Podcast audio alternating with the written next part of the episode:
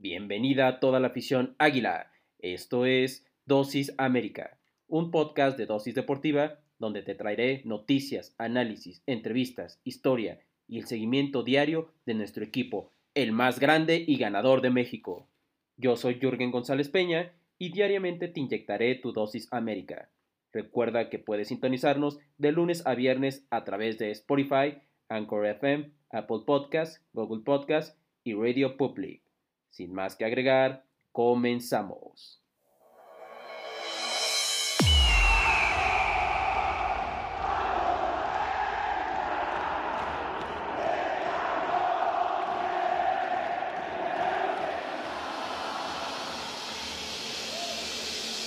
Muy buenos días, amables amigos y amigas. Ha llegado la hora, sí señor, espacio de nuestras águilas, aquí desde Dosis Deportiva, en un episodio del equipo más grande y ganador de México, sin lugar a dudas. Y como siempre, los saluda su servidor Jordan González Peña, que todas las mañanas, en punto de las 7, de las 7 de la mañana, les dará su dosis América diaria de lo que debes saber de nuestras águilas y todo lo que acontece en el nido.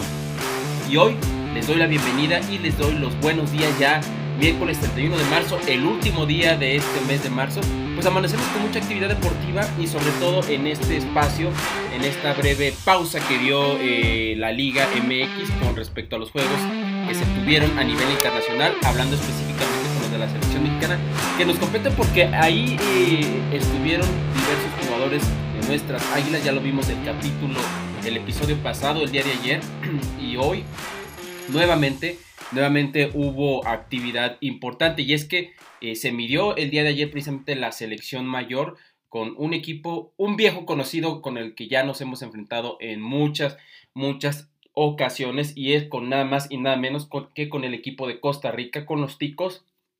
Y vamos a entrar con lo que fueron las alineaciones, porque en la portería hubo ajustes muy importantes y ajustes eh, muy pues muy, muy significativos con este encuentro, ya que se empezó jugando la portería con Talavera, Arteaga, en la defensa Héctor Moreno, Salcedo, estos dos como centrales, eh, Jesús Sánchez, eh, nuestro ahí americanista azul crema, eh, pues luciendo en esa defensa en la titularidad como lateral, Luis Romo, Jonathan Dos Santos, Gutiérrez, Rodolfo Pizarro, el Tecatito Corona y bueno, Irving el Chucky Lozano.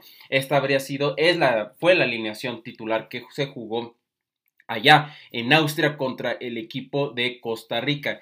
Eh, y bueno, fue un encuentro en donde, en términos generales, podemos decir que sí, se fue mejor, totalmente se fue mejor que eh, eh, el trámite del partido el equipo mexicano fue mejor que el rival, presionó sobre todo, hubo momentos en donde inclusive se asfixiaba el equipo de Costa Rica, pero también hubo unos momentos eh, menos constantes, sí, y no fue todo el partido, fue eh, momentos muy contados donde sí Costa Rica estuvo cerca de ahí de, anotar el gol, pero vamos a ver cómo fueron las alineaciones, en este caso del equipo tico, ya que fue con nada más y nada menos con Keylor Navas, ahí un arquerazo, muy probablemente el mejor arquero o, uno de los mejores arqueros en la historia de la CONCACAF. Después con el número 2 Keisher Fuller, eh, Kendall Walston con el número 19, el 15 Francisco Calvo, un viejo conocido ya de esta pues de esta selección. Brian Oviedo, otro viejo conocido, eh, experimentado de esta selección tica. Otro, y quizá uno de los mejores, uno de los mejores de la historia en esta selección tica. Y uno de los mejores jugadores en la CONCACAF, que es nada más y nada menos que el número 10, Brian Ruiz. Joel Campbell, otro conocido de nuestra liga MX, eh, el número 20 Barlon Sequeira y el 7 Johan Venegas y el 9 Felicio Brown. Estos habrían sido o son, mejor dicho, los que puso eh, eh, Ronald González como titulares. Y vámonos con, lo que fue el trámite del partido. Y es que la selección mexicana retomó el camino, la senda del triunfo en el último minuto con un gol de cabeza de precisamente el Chucky Lozano que pues con este gol se terminarían imponiendo ante los ticos por marcador de 1 a 0. La selección mexicana pues retomó este camino eh, del triunfo en un mérito que se le puede dar yo creo yo pensaría que al Chucky Lozano, ¿no? Que fue un jugador que si bien ahí se le experimentó bastante con las posiciones, al final pues sí terminó dando un buen partido.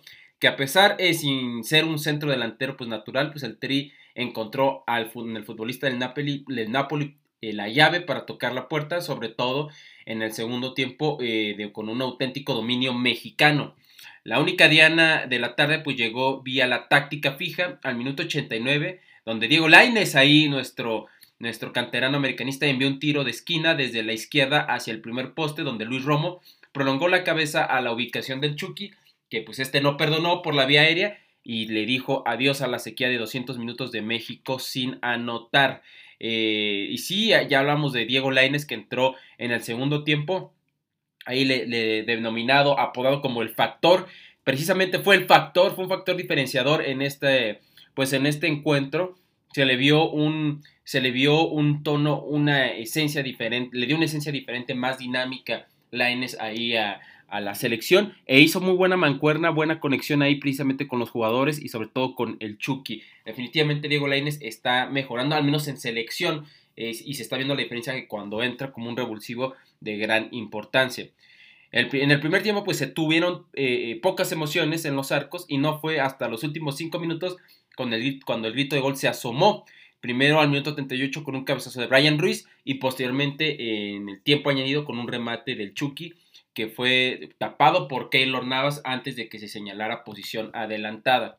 Los primeros minutos del complemento vinieron acompañados por nuevas eh, llegadas eh, de los mismos hombres, aunque ahora fue Lozano el, primero en tocar la puerta con un derechazo que pasó al lado de la portería, esto aproximadamente en el minuto, ya para el minuto 57. Y siete más tarde, el capitán de Costa Rica, Brian Ruiz, volvió también a errar con la testa dentro del área chica eh, estos dos jugadores, el Chucky Lozano y Brian Ruiz, fueron muy fundamentales y bueno, y se notó que son los mejores de su, selección, al menos en este partido. Eh, a poco más de 20 minutos del final, el Tata Martino realizó un par de movimientos que resultarían cruciales. En este caso, Orbelín Pineda y Héctor Herrera refrescaron el medio campo, elevando la intensidad en el ataque. Ya para el 72 llegó la acción más peligrosa del encuentro, más allá del gol, donde Diego Laines habilita al Chucky y que dispara a la derecha del travesaño en y pues en segunda acción Carlos Salcedo remató directo a la portería, pero Keylor tapó en la línea y una tercera jugada Rebelín la, revienta al travesaño con otro derechazo. De hecho ya en esa última jugada ya se veía inclusive Keylor ya ni hizo nada, ¿no? Ya al parecer como que eh, no sé si se rindió ante esos, eh, esa serie de remates, pero no lo vimos ya presionado y hubo ahí un poste peligroso en esa jugada donde se tiró, se tuvieron ahí tres tiros y se estuvo bombardeando definitivamente ahí al, pues a la saga, eh, la saga Tica. Al 14 del final llegó pues un nuevo ataque de nuevamente por el Chucky Lozano, ahora con un zurdazo fuera del área y al 8 del pitazo pues Romo voló una aproximación frente al arco luego de un primer cabezazo de Herrera. Hay que descartar que al minuto 80, eh, destacar mejor dicho, Efraín Álvarez ingresó al terreno de juego en su debut con la selección mayor de México.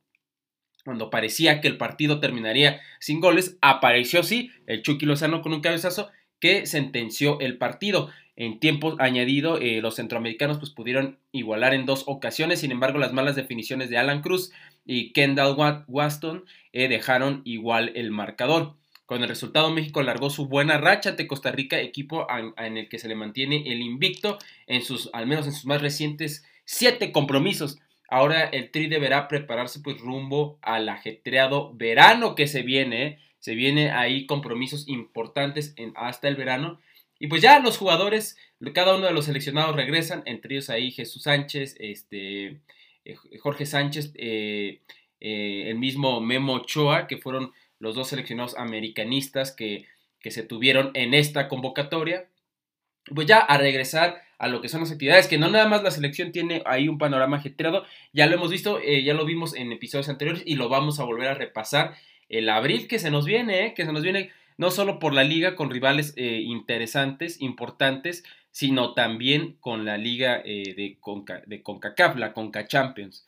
Pero bueno, esto fue con respecto a la liga, al Tri Mayor, que bueno, retomó el triunfo y se le ganó a una selección de Costa Rica, pues con, eh, si, no con autoridad, sí de una manera merecida. Sin embargo, ese no fue el único compromiso que tuvimos el día de ayer con la selección, pues también estuvo el final preolímpico ante Honduras, que este sí, desde mi punto de vista, desde mi parecer, fue un partido, fue un sinodal que dio más guerra, que dio más batalla, un, adversario más formidable, el equipo de Honduras. Vaya, qué generación de Honduras, eh, qué generación de hondureños se viene. Vamos a ver qué tanto, eh, porque muchas veces así nos ha pasado en Latinoamérica, sobre todo en México, donde tenemos generaciones doradas, pero no logran, no logran eh, el poder llegar, el poder consolidarse. Vamos a ver si ese es el caso de Honduras o no. Pero podemos decir ahora que precisamente el equipo de Honduras, eh, en este caso su, su generación prolímpica, tiene un, es una generación importante que es, candidata a ser una generación de oro. Pero bueno, las alineaciones fueron las siguientes. También hubo cambios con Sebastián Jurado, Alan Mozo, Johan Vázquez, Gilberto Sepúlveda, Alejandro Mayorga, Carlos Rodríguez, Eric Aguirre, quien fue el capitán, Alan Cervantes, este, pues, este mediocampista lagunero, Roberto Alvarado, Ricardo Angulo y JJ Macías. Ahora no inició, eh, no inició Sebastián Córdoba, pero esto no fue impedimento para que fuera uno de los elementos con mayor importancia y relevancia dentro de lo que es este esquema táctico del Jimmy Lozano. Por parte de Honduras, de Honduras, esta generación, la que ya les he dicho que es candidata a ser una generación dorada, pues fue, estuvo conformada por Alex Barrios, Denis Maldonado, Christopher Meléndez, José García, Wesley Decas, Carlos eh, Argüeta, Joseph Rosales, Kevin Arriaga, Edwin Rodríguez, Luis Palma y Douglas Martínez. Estas fueron las alineaciones titulares que utilizaron ambos equipos. Y es que con turbulencias y ya con el boleto confirmado a Tokio 2020, ahora 2021, la selección mexicana se corona en el preolímpico de CONCACAF eh, sub-23 de manera invicta tras vencer en tanda de penales a Honduras, después de empatar un 1 a 1 eh, y pues se termina ganando 5-4. Pero antes de seguir con lo que fueron estas, es lo que fue el partido y cada uno de, lo, de, de los detalles con respecto al trámite, vamos a una breve pausa y regresamos.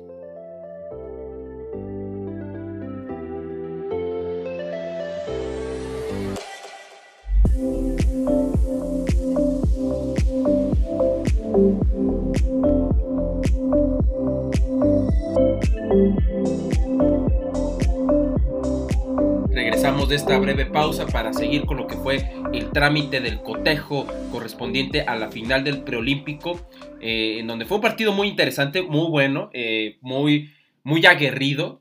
Eh, Honduras no fue un pan totalmente. Honduras vino a plantar cara al Estadio Akron, a Guadalajara, a México, y, se, y podemos decir que se van calificados a las Olimpiadas, sí, con esa tristeza de no poder, pues de no poder clasificar pero con la cara en alto que estuvieron muy cerca de ganar, ¿eh? muy cerca de poder ganar. Pero bueno, con respecto a al trámite del partido, eh, pues en este caso, el partido se superó en tiempos extras, se tuvo como figura Sebastián Jurado, quien atajó en momentos claves del tiempo complementario y detuvo el penal que marcó diferencia para conseguir, en este caso, la victoria. Jurado fue factor clave para que México llegara hasta la tarde de penales en los primeros minutos de la parte complementaria del arquero del Cruz Azul, que tuvo tres atajadas que evitaron el gol de los centroamericanos.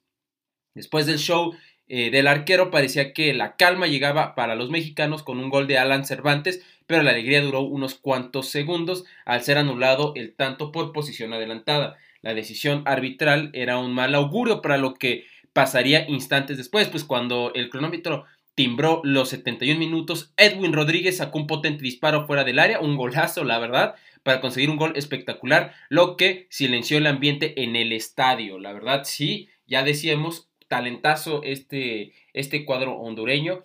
El sufrimiento solamente duró 10 minutos cuando el Jimmy Lozano, el equipo, eh, pues, y su equipo y los suyos eh, estaban contra las cuerdas en su propia casa hasta que llegó el empate, pues de una manera, de una manera polémica, vamos a llamarle así ya que José Juan Macías fue derribado por José Antonio García en el interior del área, lo que fue decretado como penal, jugada que fue reclamada por todo el equipo catracho. El mismo Macías cobró de pierna derecha con un disparo cruzado y venció al guardameta Alex Gitti, que para conseguir en este caso el 1 a 1 ya al minuto 80. El tanto del jugador del rebaño pues fue una bocanada para el equipo anfitrión que veía cómo se le iba entre las manos el título del torneo preolímpico. En los últimos minutos los mexicanos pues no volverían a tocar la puerta y lo harían hasta el primer tiempo extra con un disparo de Uriel Antuna, el brujo que pasó desviado pues eh, a los 93 minutos. Y ya en penales, Jurado continuó en un plan maestro, en un plan formidable para darle la victoria a México sobre los hondureños y detener el disparo. Hijos y eh, Juan Carlos Obregón, quien fue el primero en cobrar eh, este, pues este jugador hondureño que no la termina metiendo y se la termina parando eh, jurado. y pues bueno, ya aquí esto fue un poco de las, de las acciones. Hay que mencionar que jurado fue clave para que México llegara hasta la tanda de penales en los primeros minutos pues de la parte complementaria, ¿no? El arquero de Cruz Azul pues tuvo ahí tres atajadas, si mal no recuerdo, eh, que evitarían el gol pues de, los centroamericanos y así fue, así fue como, como precisamente el equipo de, eh, pues del, de Jimmy Lozano, que ahí va, eh, ahí va, a calificó y de manera perfecta, paso perfecto para el equipo de, pues el equipo del Jimmy. Eh, y hay que, y ya nada más para mencionar quiénes anotaron por México, anotaron Johan Vázquez, todos prácticamente, todos los que pudieron tener el turno de, cobrar los goles, Johan Vázquez, Alan Mozo, Uriel Antuna, Jesús Angulo y Alexis Vega. Y bueno, en este caso los cuatro hondureños que marcaron fue Edwin Rodríguez, Ricoberto Rivas, Carlos Eduardo Meléndez y José Reyes. Eh, pues fue, fue sufrido y en penales, pero al final México volvió a imponerse a Honduras en el pico de la CONCACAF y ya podemos decir que eh, somos, prácticamente somos, eh, pues somos ya bicampeones de este certamen, de este torneo, eh, ante, y pues sí, de una manera un poco polémica, pero al final pues ahí se dio, ahí se dio y, y, pudo haber sido para ambos. Hay que mencionar que ahí Sebastián Córdoba termina entrando ya en, en, el segundo tiempo y la verdad, un gran, una gran actuación de Córdoba una gran, gran actuación. Ya hablaremos más adelante en este episodio de él. Hay mucho de qué hablar de él. Porque si bien eh, equipos como Cruz Azul, Guadalajara, pues trajeron en cantidad, y sí vamos a, reconocerlo, también en calidad trajeron jugadores. Pues bueno, este que aportó eh, América, solo fue uno, pero fue de los más importantes. ¿eh? Yo lo pondría en el top 2 de los más importantes de, de, la selección mexicana, sino es que en el primero, como más importante. Y pues bueno, como siempre va a vestir, va a ser un orgullo tener ahí un representante, como lo está haciendo Córdoba. Y, y, de una vez les digo, eh, de una vez les digo que es ya, ya es material de exportación. Y cuando digo material de exportación, no digo que se vaya a ir al Real Madrid o, o se va a ir al City. No, no, no, material de exportación para emigrar a un equipo de Europa y de ahí ir escalando. Este, porque sí, se le vio muy bien y, ahora, este, pues ahora ya a regresar en este caso a, la, a tierras, eh, pues a tierras mexicanas para seguir con los compromisos que vienen, que por cierto se nos viene Necaxa y que estaremos hablando precisamente sobre este cotejo, esta reapertura, esta reanudación sobre la Liga MX, en donde sí tenemos ahí eh, objetivos importantes como lo es el superliderato.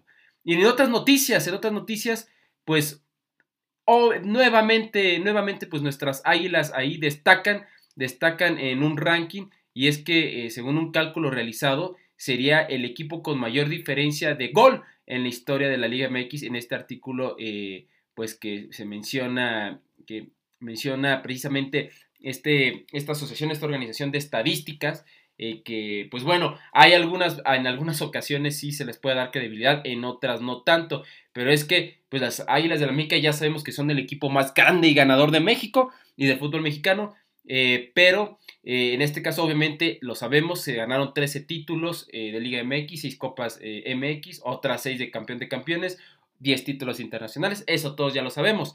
Y es por eso que el cálculo de la cuenta de Twitter dedicada a estadísticas hora de fútbol sobre qué conjunto, sobre el menciona que el conjunto azul crema es el equipo con mayor diferencia de gol de la historia de la Liga MX. Suena bastante lógico, definitivamente, conforme a la a una publicación realizada en las últimas horas, pues el usuario anteriormente mencionado eh, eh, escribía, eh, publicaba que las Águilas de la América en total cuentan con una diferencia de gol histórica al día de hoy de más 820. Y aquí va un poco de, les voy a mostrar la lista que precisamente Hora de Fútbol este sitio estadístico publica, en donde precisamente los equipos que más han recibido, más, más, más han anotado en primera división, eh, han sido el América primero con más 820, de ahí le sigue Cruz Azul con más 804, de ahí este, con más 610 el Toluca, con más 576 el Guadalajara,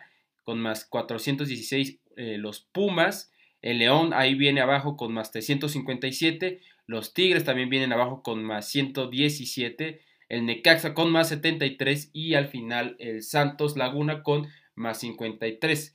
Eh, pues sí, como lo vimos, el máximo perseguidor en ese ranking es Cruz Azul con 804, luego le siguen el Toluca con 610 y ya lo mencionamos con 576 el Guadalajara, los Pumas con 419 y el León con 357.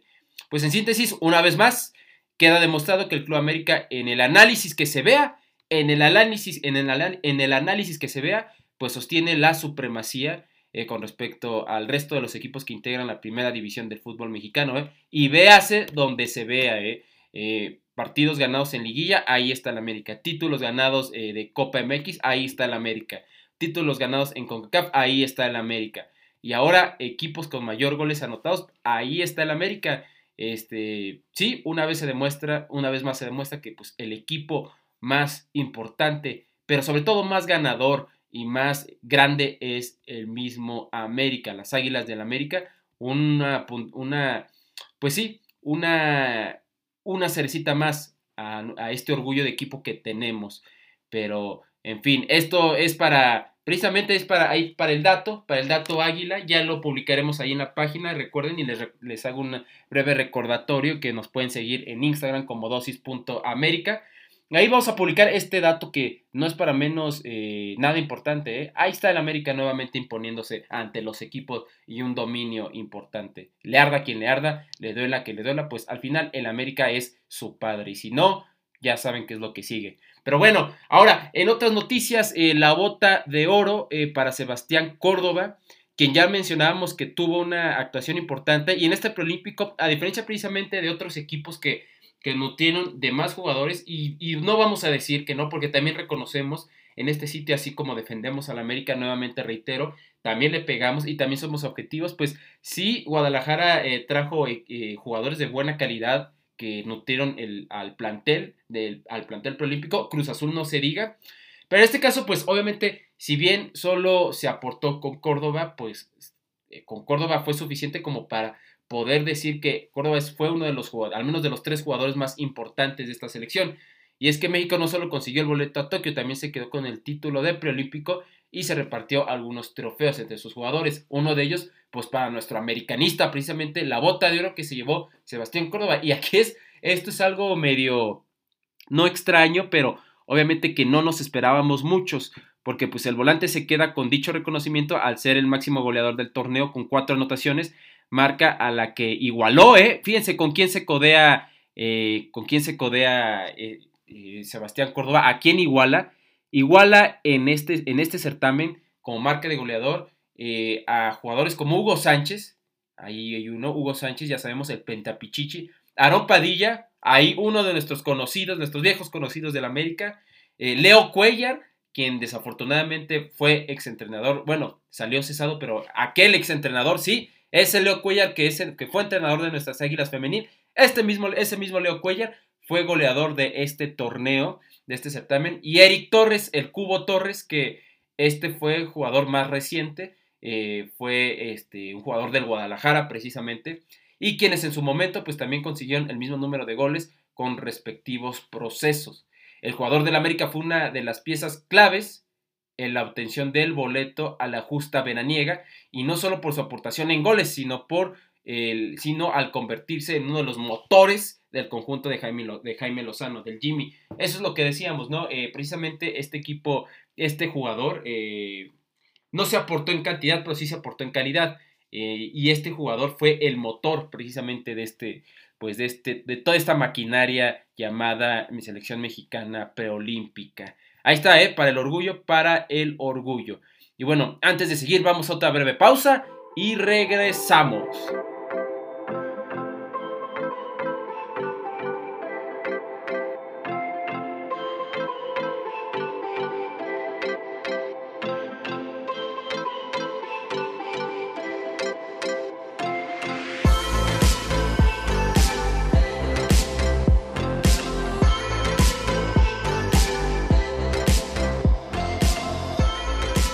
Esta breve pausa para seguir con este episodio. Pues ahí está, ya cerramos con esto que fue Sebastián Córdoba, eh, ganó el balón de oro, ¿eh? Y miren que no es un 9 nominal, no es un 9, un delantero como tal, eh, puro.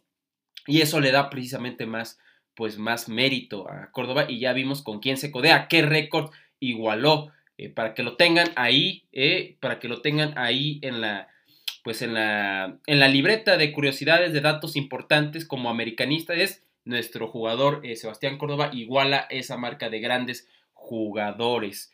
Este, pero bueno, ahora en el siguiente tema, la verdad es que nos llovieron, nos llovieron cumpleaños esta semana y obviamente por, eh, por temas como precisamente estos, pues estos últimos temas complicados que tuvo la femenil en el clásico y este precisamente este parón que tuvimos dentro de la Liga MX por por esta, estas giras, esta, estos compromisos del seleccionado nacional, tanto preolímpico como, como de la mayor, pues no, no logramos eh, mencionarlo, pero nunca es tarde y es que se tuvieron cumpleaños, cumplieron, cumplieron años pues dos jugadores importantes que llegaron a, al cuadro pues de las Águilas y que han sabido responder, eh, sobre todo uno de ellos que es pues estamos hablando de, de Richard Sánchez y Leo Suárez. Eh, estos dos jugadores extranjeros que han venido a dar buenos eh, dividendos. Y es que, empezando por Richard Sánchez, que es uno de los jugadores que más participaciones tiene en el equipo de Solari en el torneo Guardianes Clausura eh, de la Liga MX 2021, quien cumple ya 25 años este lunes, este lunes 29 de marzo que pasó, ya 25 añotes, el volante paraguayo pues llegó a las Águilas en América, ya lo recordarán por ahí en agosto del 2019, proveniente del Olimpia pues de su país y eh, según medio tiempo a cambio de una suma cercana a los 7 millones de dólares, ¿eh? No, nada baratito salió Richard Sánchez, pero sí ha dado buenas actuaciones y ha sido un jugador importante. Eso sí, no lo vamos a negar. El debut de Richard Sánchez en América fue el 14 de septiembre del 2019 por la novena fecha en el torneo Apertura 2019 en el empate a uno ante los Pumas eh, con gol de Federico Viñas en el Azteca, en el Coloso de Santa Úrsula. Su primer tanto con la pelea azul sin embargo, fue en los cuartos de final de aquel torneo cuando en el duelo de ida en la serie contra Tigres abrió el marcador con un disparo a las afueras del área. Ya recordarán ese partido contra los felinos, donde se remonta de, como a lo grande, ¿no? A lo América, como tenía que ser en ese partido. Pues bueno, ahí anota, sería su primer gol de Richard Sánchez. En total, pues el jugador celebra hoy su cumpleaños y jugó, eh, bueno, el día, mm, celebra hoy en su cumpleaños ya 48 partidos, bueno, lo celebraría no hoy, sino lo celebraría, eh, celebraría el 49 eh, el siguiente fin de semana, este sábado, ante los rayos del Necaxa.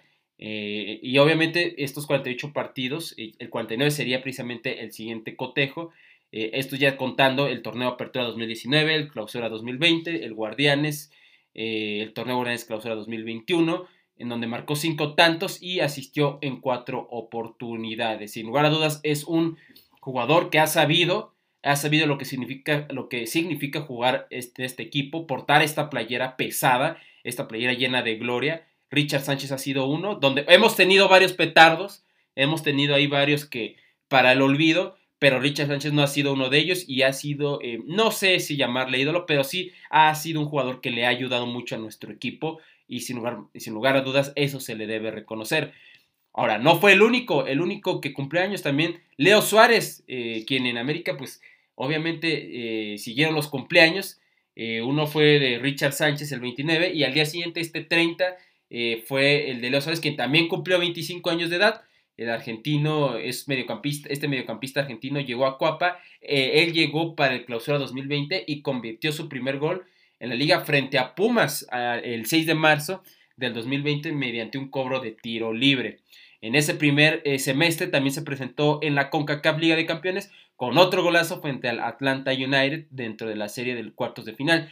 Eh, obviamente ya sabríamos cómo iba a cómo iba a quedar ese cotejo, un cotejo para el olvido también ahí, este, pero bueno, eh, en, este caso, pues ya ahí el, el, pues Leo Suárez, otro jugador, pues que ha sido importante, no digo que no, menos, no, no tan importante, pero ha tenido a lo mejor eh, algunas actuaciones eh, más discretas que Richard Sánchez, pero en, en esta temporada ha venido ahí supliendo a, precisamente a Laines, ha venido supliendo ahí algunas ausencias, algunas ausencias de, pues de, de sobre todo de este jugador. Eh, ha estado, eh, ha jugado por ahí con Córdoba, ha sido importante también y está empezando a, a tener ahí, eh, ya, lo, ya lo ha tenido y, como lo hemos dicho, a diferencia de Richard Sánchez, a lo mejor no ha destacado tanto, pero tampoco lo ha hecho mal y también ha sido importante en el esquema táctico pues del Indito Solari.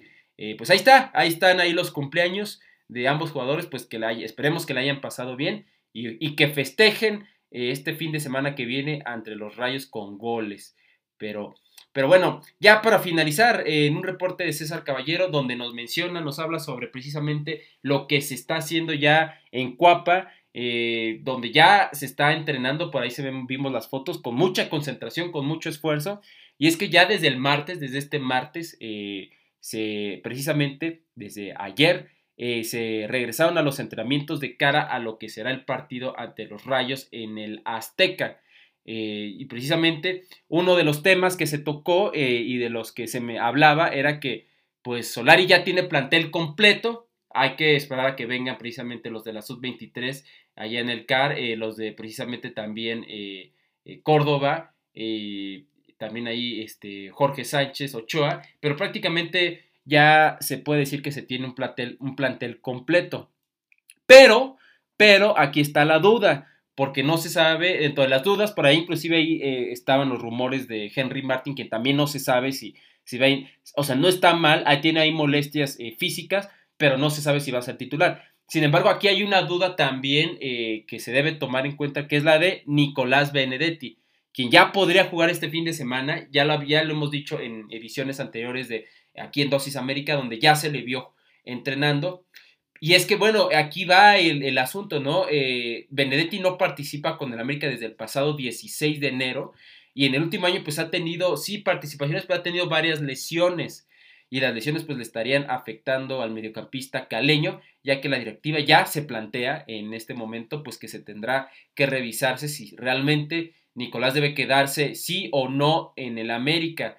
Aquí yo les hago una pregunta, eh, ¿se tiene desde su punto de vista que darle más tiempo a Benedetti, se está haciendo injusto, porque sí, eh, cuando ha estado bien, ha, tenido buenas actuaciones, pero el problema es que se ha estado lesionando, lesionando, lesionando y no lo hemos visto casi ya, entonces yo me gustaría preguntarles, afición americanista, ¿qué opinan ustedes? ¿Creen que ya que se deba eh, precisamente poner, colocar en otro equipo eh, a Benedetti y traer a otros, obviamente, o darle una oportunidad más? Y bueno, obviamente esto no le agrada al jugador, quien tiene un par de meses, sí, ya le quedan dos meses precisamente para meterle todo y convencer a Solari que realmente debe confiar en él. Dos meses, ¿eh? Dos meses ahí le quedan a, a entonces lo mejor que le puede pasar es recuperarse, empezar a jugar y demostrar que tiene, eh, pues que tiene, que tiene madera para seguir en, el equipo. Ahora, es relevante mencionar y aquí les va, esto es algo importante, que para el ciclo futbolístico que viene, Santiago Solari tendrá vía libre para elegir los refuerzos que él desee y que pueda conformar a su estilo y a su manera la plantilla azul crema. ¿Qué quiere decir esto? Que ya para el siguiente torneo se van a abrir, se va a abrir la chequera prácticamente y se les va a decir, a ver, Solari, ¿qué quieres? ¿Qué quieres para que el equipo sea campeón? Eh, esto digo, esto es algo, esto es una buena noticia, ¿eh? una buena noticia para el equipo, para nosotros. Eh, va a regresar a lo milloneta que los, los, precisamente los americanistas más veteranos que me estén escuchando van a saben a qué me refiero sobre este sobrenombre del milloneta. Así que a lo milloneta, seguramente vamos a ver ahí otra vez a lo milloneta una, una, pues ahí una, una inversión importante de jugadores. Esperemos que no vengan cartuchos quemados, como dirían, ¿no? Así que bueno, el tiempo está contado para Benedetti para demostrar que tiene calidad para quedarse en el plantel. Pues ahí está, ahí está eh, Benedetti que sí la tiene complicada pero no imposible. Como lo he dicho, eh, sí cuando estaba bien, cuando llegó a jugar, dio buenas actuaciones, llegó a ser importante, pero se sigue lesionando y si se lesiona, pues al final desafortunadamente termina siendo un gasto para el club. Pero bueno, ya con esto terminamos. Eh, en los siguientes días estaremos hablando ya más a detalle sobre el cotejo que viene ante Necaxa en este y sobre todo en la búsqueda en esta campaña regular de, encontrar el liderato, eh, que va a ser importante eh, poder terminar como líderes. Ahí se está compitiendo con Cruz Azul prácticamente los dos mandones hemos sido nosotros y, el equipo de la máquina cementera. Es importante, nuevamente menciono y repito, poder terminar el, certamen en primer lugar. Pero bueno, este, con esto llegamos al final de nuestra edición de Dosis América, el programa que te acerca a las Águilas del América y que nos trae toda la información que día a día te voy a estar trayendo, compartiendo eh, sobre lo que es el equipo más grande y ganador de México. Recuerda que en Instagram estamos como dosis.américa, dosis.américa para que lo compartas, nos sigas y, cualquier comentario ahí me lo escribas. Eh, y, y si quieres precisamente darme una opinión sobre el equipo, si quieres mostrarme una foto con tu playera, con tu kit de águila, mándamela y vamos a hacer esto. Yo la publico y la publico como el americanista de la semana tú me la mandas, yo lo publico como americanista de la semana y precisamente así nos vamos involucrando más. Pero bueno, ahí está, ya conocen el, Instagram del equipo, del, programa, perdón, que es dosis.america y a mí me puedes encontrar como en Instagram como ysports51 o ysports51 y en Twitter como ysports. Pues bueno, los saluda y se despide su servidor Jürgen González Peña y nos vemos mañana jueves 1 de abril. Tengas un gran y monumental día como lo es nuestro equipo. Adiós.